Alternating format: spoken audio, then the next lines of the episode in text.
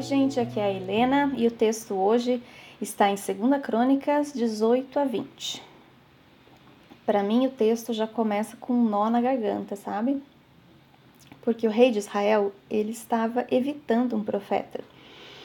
Porque, com certeza, iria trazer críticas, uma repreensão. E nossa, como é difícil receber críticas. Para mim, pelo menos é, e para você. Mas sabe que, mesmo que seja uma opinião de alguém, eu creio que Deus pode usar aqueles com quem nós nos relacionamos para falar conosco, né? Que às vezes dói, não é verdade? E daí, tem algum ponto fraco que você tem evitado? Sabe que tem que mudar, mas tapa o sol com a peneira? Eu sei dos meus. Então, eu posso te dizer nesse dia: você não é o único ou a única.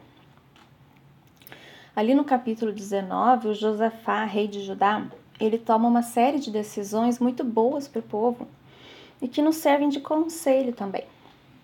Fala assim: façam o seu trabalho com o temor do eterno, sejam confiáveis e honestos.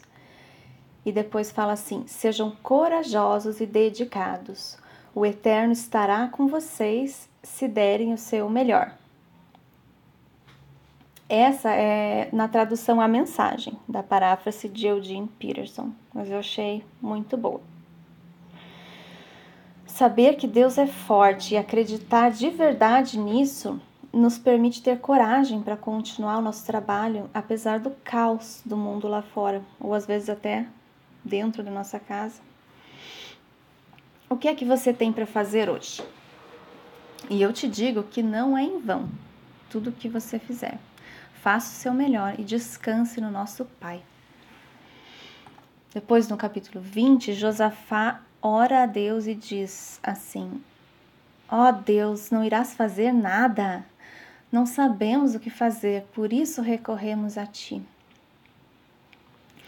A Bíblia aqui fala por nós, né?